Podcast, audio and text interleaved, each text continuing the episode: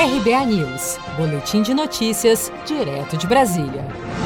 A Anvisa anunciou na noite desta segunda-feira que suspendeu temporariamente os estudos no Brasil com a vacina Coronavac, desenvolvida pelo laboratório chinês Sinovac Biotech em parceria com o Instituto Butantan em São Paulo. A medida foi anunciada após a confirmação da morte de um voluntário brasileiro durante o estudo. Segundo informações preliminares, o voluntário não tinha Covid-19 e ainda não se sabe a causa da morte. Um comitê será formado para analisar o caso. A Anvisa esclarece ainda que este tipo de interrupção é prevista pelas normativas da agência, para que os estudos possam avaliar sobre a segurança e benefícios à saúde do possível imunizante antes da continuidade do estudo. Em entrevista à TV Cultura na noite desta segunda-feira, o diretor do Instituto Butantan deu as primeiras informações sobre a morte do voluntário brasileiro durante os testes da vacina chinesa Coronavac. Segundo Dimas Covas, a fatalidade não tem ligação com a vacina. Em primeiro, a Anvisa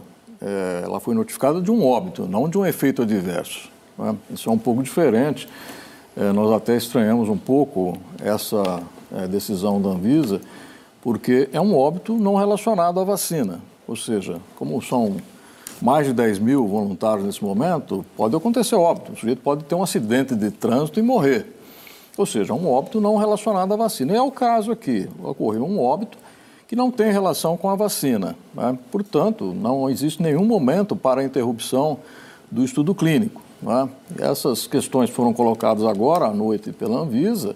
Né? Não foi ainda é, solicitado o esclarecimento, nós estamos solicitando já desde público, eu é, solicito aqui, né, uhum. para que amanhã, na primeira hora, sejam fornecidos esses dados, porque na realidade esse óbito não tem relação com a vacina. No fim da manhã desta segunda-feira, o governador de São Paulo, João Dória, anunciou que as primeiras 120 mil doses da Coronavac estão previstas para chegar ao país no próximo dia 20 de novembro. Até 30 de dezembro de 2020, o Instituto Butantan, que vai produzir o imunizante no Brasil, prevê receber 46 milhões de doses da Coronavac, sendo 6 milhões de doses da vacina prontas para aplicação e outras 40 milhões que serão formuladas na fábrica do próprio instituto. Outras 15 milhões de doses devem chegar até fevereiro de 2021.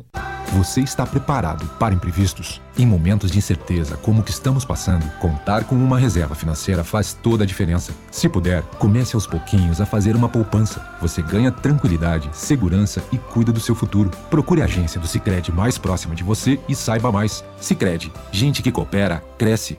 Com produção de Felipe Andrade de Brasília, Daniele Vaz.